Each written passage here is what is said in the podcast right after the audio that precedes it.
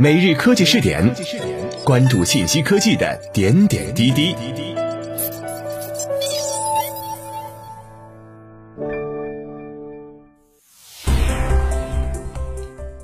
各位今天 FM 的听众朋友们，大家好，欢迎收听今天的每日科技试点。自科技日报讯。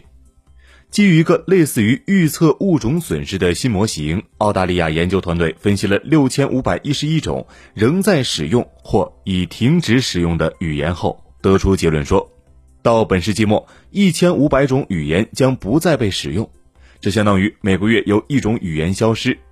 这项新研究还确定了使语言处于高风险处境的原因，包括更密集的公路网、更高的教育水平，甚至气候变化等。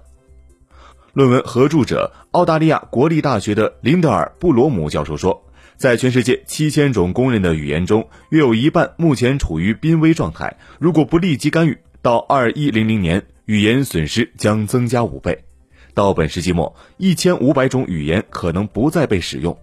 发表于《自然生态与进化》的该研究成果列出了迄今最全面的使濒危语言处于不再被使用的高风险因素。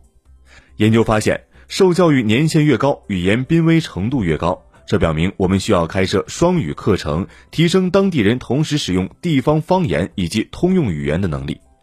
布洛姆指出，此外，在我们调查的五十一个因素中，我们还发现了一些出乎意料的风险点，其中包括道路密度，连接乡村与城市、城市与城市的道路越密集，语言濒危的风险就越高。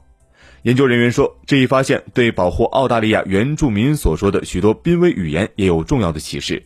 昆士兰大学的费利西蒂·米金斯教授说，在世界范围内，澳大利亚语言的丧失率很高。此前，澳大利亚有两百五十多种语言被使用，多语言是常态。现在只有四十种语言仍然在使用，其中十二种语言被儿童学习。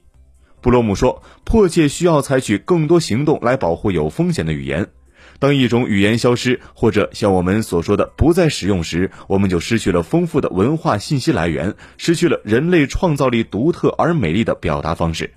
目前，科学家们对语言损失的估计相差很多。一些人预测，到下个世纪初，多达百分之九十的语言可能不再被使用。各位，以上就是本期科技试点的内容，我们下期再见。